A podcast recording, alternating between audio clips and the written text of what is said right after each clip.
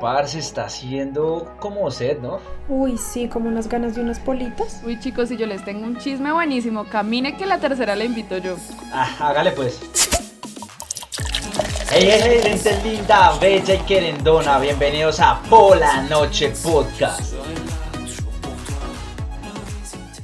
Hola, hola mis amores, ¿cómo están? Les habla Caro, bienvenidos a un nuevo capítulo acá en Pola Noche Podcast. Estoy súper feliz de estar una semana más con todos ustedes, espero que estén súper bien en su casita tomándose una pola. Hoy no estoy con Jota ni con Juli, pero les traigo una invitada de lujo. Ella es mi hermana. Estaba como un poco nerviosa acá para esta dinámica del podcast. Es que no crean, esto no es para todo el mundo. Entonces, preséntate. Hola, Politas. Eh, yo soy Laura, o también llamada Aleja, por ahí, en algunos barcitos medio... En las zonas mundo. oscuras, underground. Y nada, muy, muy feliz de estar acá con ellos y apoyando este proyecto tan bonito que tienen. Qué Entonces- bueno, bueno, me alegra muchísimo que ya esté acá, estamos acá en la casita pasando la cuarentena y hoy vamos a hablar de un tema muy, muy, muy interesante y es que les vamos a contar el lado oscuro, turbio, Chan, de chan, chan, chan, chan. chan, de algunos personajes históricos, algunos famosos y demás que todos admiramos mucho. Entonces, claro, todos conocemos como ese lado bueno de estos personajes, pero nadie nunca nos había contado los chismes oscuros de estos personajes. Y que todo el mundo tiene también, no solo ellos. Sí, todos tenemos nuestro lado oscuro, eso es verdad. Bueno, A ver. Vale aclarar que estos son chismes, estos son- fueron cosas que encontramos en el lado oscuro del internet. Ustedes pueden corroborar, van, consultan, pero pues ya tienen un tema más de qué hablar, ¿no? Mientras se toman la polita. Sí, es un buen chismecito. Bueno, vamos a comenzar con el primer personaje de una vez. El primer personaje que les traigo hoy es el queridísimo Mahatma Gandhi. Sí, Gandhi es el símbolo universal de la lucha pacífica, de la paz.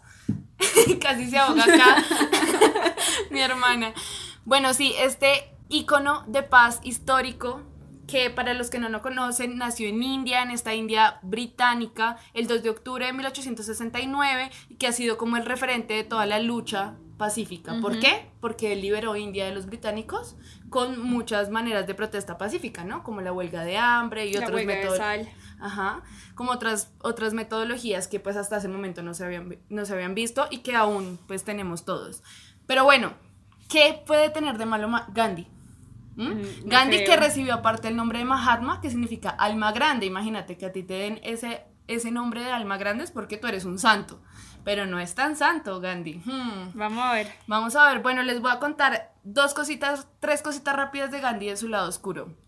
Primero, Gandhi fue un abogado que Sí. estudió en, en Inglaterra, pero Gandhi nunca pudo ejercer en India como abogado, porque pues allá nadie le paraba bolas y demás, entonces él se fue a vivir a Sudáfrica, que fue donde desarrolló todas esas teorías y pues donde impulsó todo este movimiento de lucha pacífica. Pero ahí hay un dato que es un poco oscuro. Y es que Gandhi decía que las personas arias, o sea, los británicos, y los indios estaban en la misma escala social, pero que los negros africanos no. Entonces eso demuestra evidentemente que Gandhi de cierta manera era racista. Claro. ¿sí? Entonces eso es un lado oscuro que- de Gandhi que no conocíamos. Hay otra cosa muy interesante y es que Gandhi, eh, pues Gandhi se casó muy joven con su esposa a los 13 años bajo todo este eh, movimiento de castas que y demás, bueno, que los casan muy jovencitos. Y eh, él llegó un momento de su, de su vida donde hizo votos de pobreza y votos de celibato. Eso Ok. significa que no iba a volver a tener sexo durante el resto de su vida, ¿sí? Son votos donde no practica relaciones sexuales. Ajá. Él estaba casado con su esposa, eso quiso decir que él durante 20 o 30 años dejó de tener sexo con su esposa. Y uno dice, bueno, listo, eso está bien. Pero entonces hay una cosa ahí oscura y es que Gandhi pues no tenía relaciones sexuales como de contacto con las mujeres y menos con su esposa, pero sí dormía desnudo con niñas, adolescentes muy chiquitas, se bañaba con niñas, ¿Qué? Ajá. Le pedí a estas niñas que le hicieran striptease como para demostrar, según él, que castidad. eh, su castidad. Entonces, eso es muy turbio porque pues como una persona casta, que es como un icono de paz y demás, realiza estas prácticas que en verdad pues, van como un poco en contra de esa moral, ¿no? Pues es como ganarse el placer de una forma mental, es algo como que podría llegar a ser un enfermo O sea, no, no es para comparar ni nada, ¿no? Pero... Sí, es, son opiniones personales, Ajá. pero sí, cada quien saque sus conclusiones, ¿no? Para mí, pues no es muy coherente lo que él decía y lo que le pedía a los demás a lo que él estaba haciendo. Entonces, y además, pues tenía otras actitudes un poco toscas con su esposa. Digamos, había muchas personas que los admiraban y ella- a ella le llegaban muchos regalos y él ni siquiera le permitía que él se quedara, que ella se quedara Con esos regalos. Entonces, era como una persona ahí que en su vida personal era un poco oscura, un poco difícil. Bueno, cuéntanos, Laurisha. Pues a ver, a mí ahorita se me ocurre cuando me enteré de esta historia, fue de el famosísimo Che Guevara, que el hombre de la revolución cubana, de la historia revolucionaria latinoamericana, como bien se conoce acá en Colombia y pues en nivel mundial. Em, yo una vez tuve la oportunidad de ir a una de las casas de- en las cuales él vivió, en Altagracia, Córdoba, que queda en una provincia Argentina. Y allí, yo cuando entré a la casa, que es una casa museo, era una casa muy ostentosa, una casona casi como una finca más o menos, que tenía sus habitaciones grandísimas, su menaje súper ostentoso. Ahí está la motocicleta en donde él hizo su, su viaje por Latinoamérica y también está una copia del manuscrito de viajes de motocicleta, donde pues relata todas sus aventuras.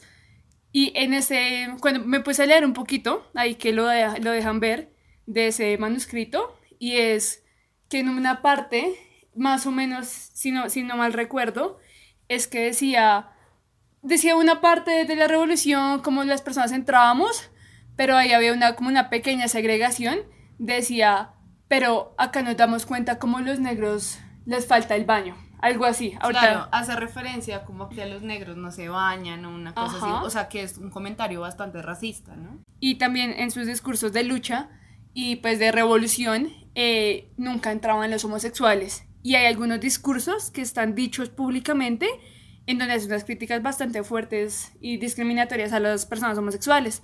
Entonces también es, pues no sé, a mí me entró como el analizar en si tu lucha era una, una, un procedente de Marx contra el capitalismo, ¿cómo es posible que hayas vivido en casas tan burguesas, por decirlo de alguna forma? Como también creo que una en San Martín de los Andes, al sur de Argentina, que también es una casa bastante ostentosa. Claro, entonces esas son como las tres con- contradicciones de este gran Che Guevara, ¿no? Que mucha gente admira y sigue. Y es que, pues, primero era un burgués, un pequeño burgués. Ajá. Y la que familia tenía un de discurso- y él. su familia, que tenía un discurso contrario a esto, ¿no? Y pero eso montado. pasa, pero eso, eso ha pasado con muchos líderes comunistas, ¿no? Que, que viven vidas que no son así, ¿sí? Entonces es bien difícil. Eso, sus comentarios racistas y sus comentarios homófobos, Homófobos. entonces dan mucho que pensar y son también tal vez una parte que no se conoce mucho del Che Guevara, ¿no? Y que es claro que no se habla. Esto me recuerda también mucho pues al personaje de Bob Marley, ¿no? Que Bob Marley pues ha sido como un ícono en la música, que ha creado toda una filosofía de paz, De vida. de vida, es una filosofía de vida. Claro.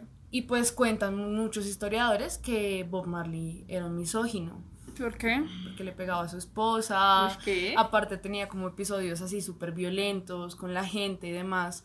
Entonces como ese referente que tenemos todos en la cabeza como de amor y paz, eh, Tranquilidad. tranquilidad, marihuana, chan, chan, chan, no, era una persona súper violenta. Entonces sí, complicado. Pues tal vez era una forma de reprimir todo lo que estaba pasando en su vida. Claro, De- es que igual yo siento que hay que entender también que, pues lo que estábamos hablando, ¿no? Somos seres humanos y todos los seres humanos tenemos nuestro lado bueno y nuestro lado malo. nuestras contradicciones. Nuestras contradicciones y todos tenemos un lado oscuro. Acá, Al final les vamos a decir. sí, después les contamos un par de daticos oscuros de nosotras. Pero bueno, hay otro personaje que me recuerda mucho como una historia así parecida y es alguien que yo sé que ustedes admiran y quieren muchísimo. Estoy segura. Y que cambió toda la historia del básquetbol, del baloncesto. Les voy a hablar del queridísimo Michael Jordan. Sí, qué malo puede tener Michael Jordan, ¿no? Ah, Michael Jordan es perfecto. que lo vimos todos en esta película Space, Space Jam, Jam. compartiendo Uy, con los Looney. Tunes, pero no, él tenía un lado bastante oscuro y es que pues él era una estrella en el básquetbol, pero en su vida personal también tenía muchas dificultades. Uno, porque era adicto al juego, al juego de azar. de Y eso pues causó muchos problemas eh, en su carrera, ¿no? Pues porque todo lo que Michael Jordan hacía afectaba directamente a los Chicago Bulls, afectaba a todo el equipo que tenía detrás, que era muchísima gente. Claro. Entonces pues él muchas veces priorizó esta adicción pues por encima de su carrera y eso le trajo muchos problemas. Otra de las situaciones que cuentan pues los entrenadores y los compañeros es que Michael Jordan se encargó de como de desestabilizar, de amargar todas las relaciones que habían entre todos los jugadores. Porque él siempre los humillaba mucho, les decía como que sin él ellos no iban a hacer nadie, entonces eso, eso generaba como mucha molestia dentro del equipo y pues eso definitivamente debilita un equipo, ¿no? Claro. Igual era muy difícil contradecirlo. Claro, porque porque era un crack. era un crack, era una estrella, pero pues es, es triste Claro. saber ¿no? que una persona con tanto éxito, Tan admirable, tan admirable, sea una sea, sea una persona tan, pues, tan diferente en su vida privada, ¿no? En su esfera Claro. privada. Pues, paréntesis, yo me acuerdo de mi primer concierto de Marea, tenía como 12 años, y los, me acuerdo los, el cantante y todos los músicos, yo los estaba esperando así súper emocionada, súper, súper emocionada, cuando los vi saliendo del baño y estaban re drogados, mal, no se podían ni sostener. Entonces una niña de 12 años viendo a sus ídolos vueltos nada, subiéndose al escenario casi tirados al piso, fue Sí, algo turbio. Decepcionante. ¿no? Fue medio decepcionante, sí, Para no sé. los que no conocen, Marea es un grupo de rock español muy bueno, se los recomendamos. No les recomendamos mucho irlos a ver en vivo, pero, son no, son cracks. buenos, son buenos. Bueno, y cuéntanos, otro personaje. Ahorita, uy, alguien que le, pues me marcó la infancia y a la gente en general, a quienes les gustan las historietas, también como Los cómics. los cómics. A nuestro queridísimo Robert Downey. Downey. Downey. Más conocido como Iron Man, el que encarnó en las últimas películas más conocidas de Iron Man. El personaje que, no sé, digamos mi superhéroe favorito toda la vida siempre fue Iron Man, aunque no tiene superpoderes especiales, sino que el man es un, pues es un genio de las películas. Y pues al que, spoiler, lloramos la última película el año, el año pasado. Sí, lloramos su muerte. Para los que no se lo hayan visto, lo siento. Baila. Sí, Se spoiler, murió. Se murió. Lo mataron, me lo mataron, todo. Bueno, ¿y Em, ¿cuál es el lado oscuro de Robert Downey? Cuéntanos. Lo particular de este personaje es que yo pues una vez no se me puse a averiguar y él cuando tenía como 26, 27 años era un peladito, le estaba dando al cine pequeño, en, en pantalla pequeña y toda la cuestión. Él era adicto a las drogas y tenía un problema de alcohol muy, muy, muy fuerte. Así perdió muchísimos contratos, que ahorita pues es un gran éxito. No Pero eso recuerdo fue bien. antes de Iron Man. Antes de Iron Man, sí, sí, sí. Y una vez un director de cine muy reconocido de Hollywood lo vio en una de esas novelas por ahí que hacían en Estados Unidos de calle y le pues le quiso dar una oportunidad porque vio que tenía muchísimo talento, pero pues era una era una, una ficha al hacer que se iba a lanzar. Sí, como una apuesta, como una claro, apuesta porque en cualquier momento podía no llegar a la grabación y perder cualquier cantidad de millones de dólares. Este personaje le dio la oportunidad en la, pre- en la primera película de Iron Man, la número uno. Claro, y quién iba a decir que ese, ese actor que tanto, tanto admiramos tenía ese pasado tan turbio. ¿no? Ajá, entonces era un hombre que, que vivía del día a día y pagaba piezas a ser el hombre tan exitoso que conocemos ahorita. Gracias a esta Claro, ¿no? oportunidad que le dieron, que este personaje le dio a Robert, eh, pues salió al estrellato, hizo cualquier cantidad de películas con los Vengadores, en las otras películas de los superhéroes. El man es un genio, es alguien de admirar, a mí me encanta cómo actúa. Y la última película, la última noticia, perdón, que nos enteramos y que a mí me parte un poquito el corazoncito por traición, es que este hombre, como en la última película lo mataron, es mi conclusión, Renunció. renunció a Marvel y se fue para DC. o sea, qué paradójico. Como quien le dio toda la oportunidad, quien le dio absolutamente todo lo que tiene, pues quedó ahí, como vulgarmente le decimos mamando. Eh, y pues nada, igual habrán sus razones, quién sabe que Marvel haya cancelado contrato, o sea, nu- nunca sabremos. Sí, Pero pero, sí bueno, es- es... que igual lo que venimos hablando, todos tenemos un lado oscuro, yo quiero saber el lado oscuro de acá, toda la gente que nos está escuchando, entonces yo quiero que vayan a nuestro Instagram, arroba polanochepodcast, Podcast. y yo voy a estar personalmente respondiéndoles, comentándoles su lado oscuro, a ver si, a ver si coincidimos y o no. apoyándolos porque pues eso a veces es triste. Y a ver, Caro, ¿cuál es tu lado oscuro? Cuéntame. Bueno, yo les voy a botar un dato oscuro mío. Hmm. Pues la verdad yo me considero una persona como buena. O sea, siento que no tengo así como lados muy oscuros, así O raros. o raros. Pero si hay algo oscuro que me da mucho placer. ¿Qué? Eso ya suena raro. Y es cuando yo estoy en un ascensor y viene alguien como de afán o viene alguien y se quiere subir. En serio siento placer en cerrarle la puerta. ¿Qué? o sea, es una ¿Pero cosa qué? re mala porque pues obvio cuando uno Pero un va viejito tarde así, ajá, o un empresario así que va no, nada, nada. O sea, es día como que yo me subo, yo me subo a un ascensor y de una empiezo el botón de cerrar, cerrar. No Pero sé. porque llevas afando porque quieres ver a la gente como. Sí, "No". literal. Es porque quiero ver a la gente. No. Y yo, Ay, uy, eso es returbio. No, yo soy todo lo contrario, como ahí viene la viejita a dos kilómetros. Ah, yo te espero, ven, te alzo, te llevo. Pues no sé, porque es que me arresto en barra que Yo me sé. hagan eso. Es que la verdad yo sé que es algo malo, pero pues estoy siendo acá sincera, estoy abriéndoles mi corazón oscuro. Ay, no. Pero de resto, no, de resto yo sé y todo bien. Bueno, Laura, cuéntanos tu lado oscuro. Mi lado oscuro. Ay, Cuéntanos no. ahí un datico, un datico. Pero ático denso. Pero igual es que light. eso queda, eso queda acá entre nosotros. Eso es familia acá, eso no. Pues, a nadie se va a enterar. Algo que, uy, algo que es realmente oscuro para mí. Y pues ahí a veces ya lo acepto porque, pues, ajá, hay que amarse como uno es. Amor propio. Amor propio. Y es que yo cuando tengo seres, hombres, mujeres, que estén muy tragados de mí, muy, muy tragados O de sea, mí, interesados. interesados en mi persona, y yo no les tenga ni un poquito de interés, o, y que esos personajes sean muy insistentes, yo no tengo ningún problema con agarrarlos de marranos.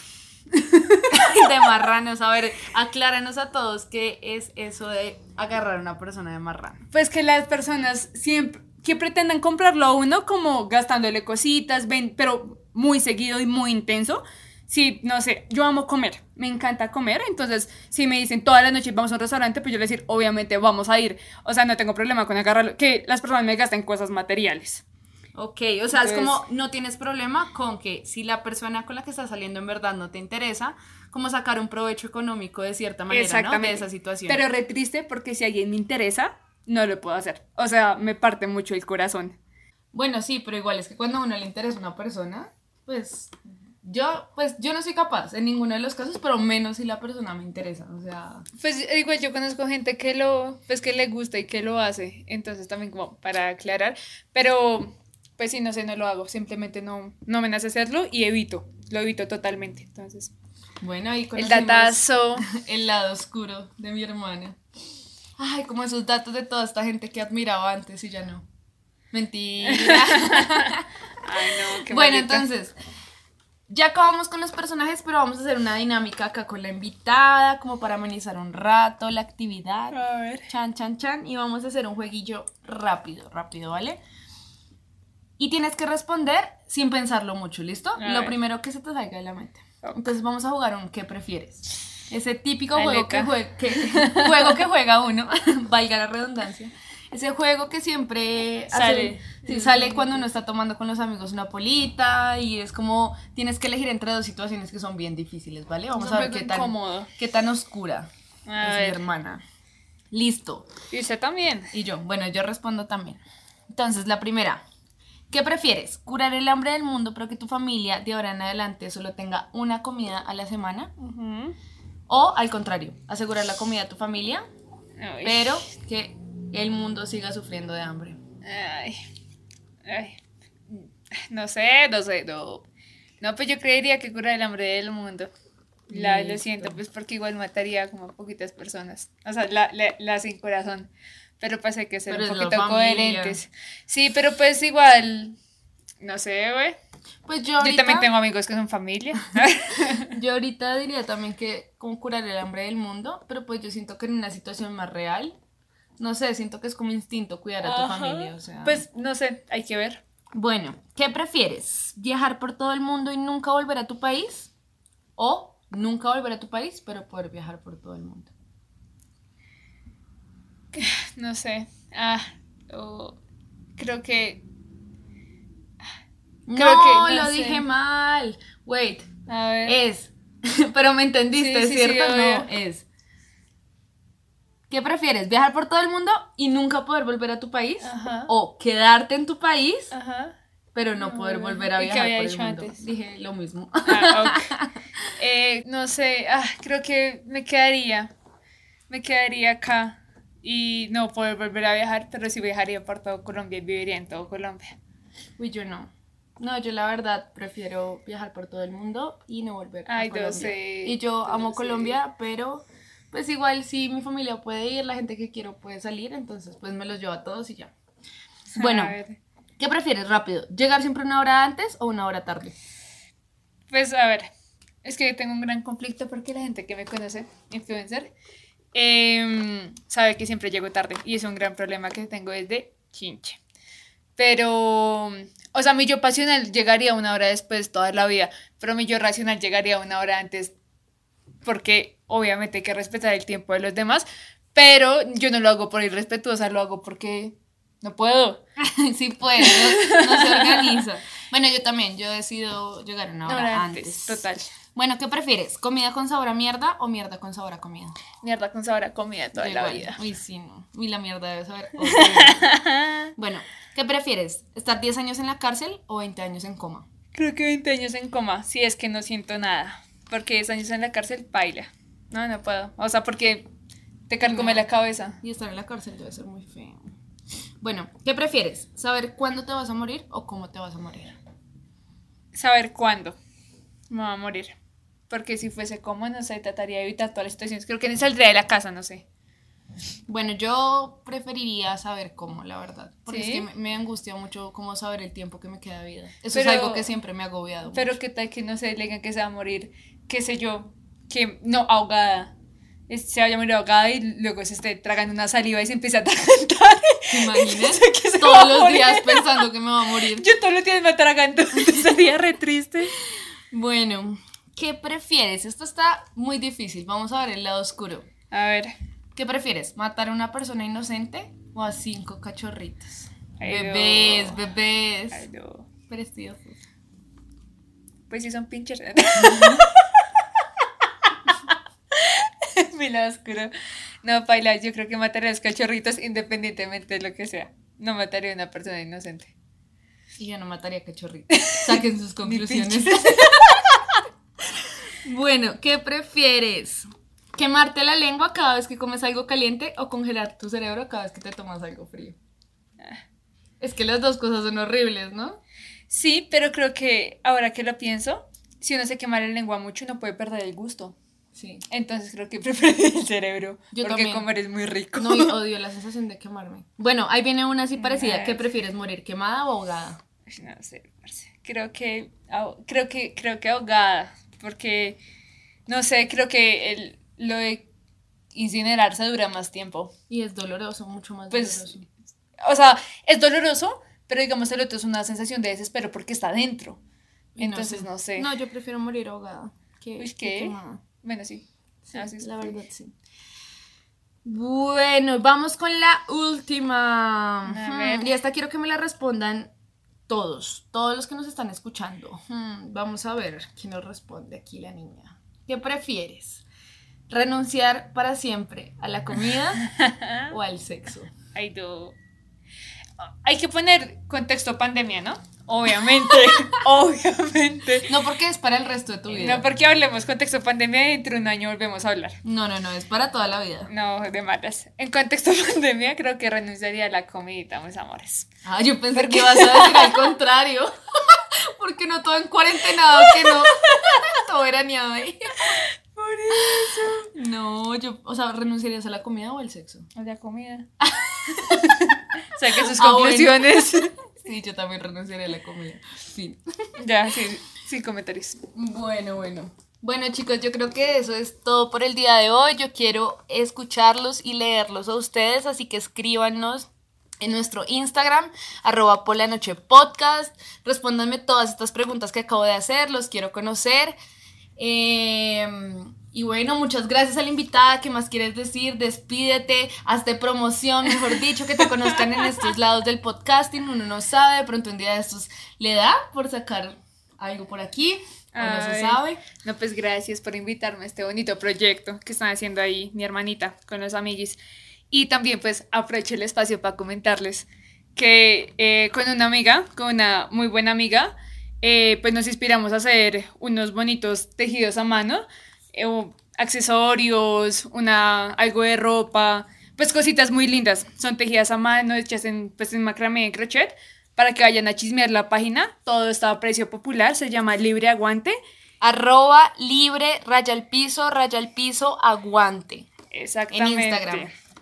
Y nada, pues los esperamos por allá con tres ray- raya al piso seguiditas. ¿Son tres? Sí. Entonces, libre, raya al piso, raya al piso, raya al piso, aguante en Instagram para que sigan y vean el talento de estas chicas colombianas que hacen cosas muy, muy, muy bonitas. Entonces, muchas gracias a todos. Estoy súper contenta de poderlos acompañar esta semana.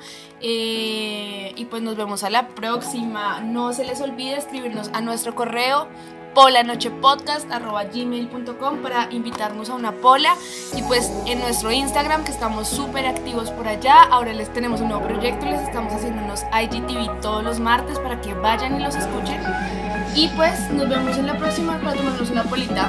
Pero pola noche.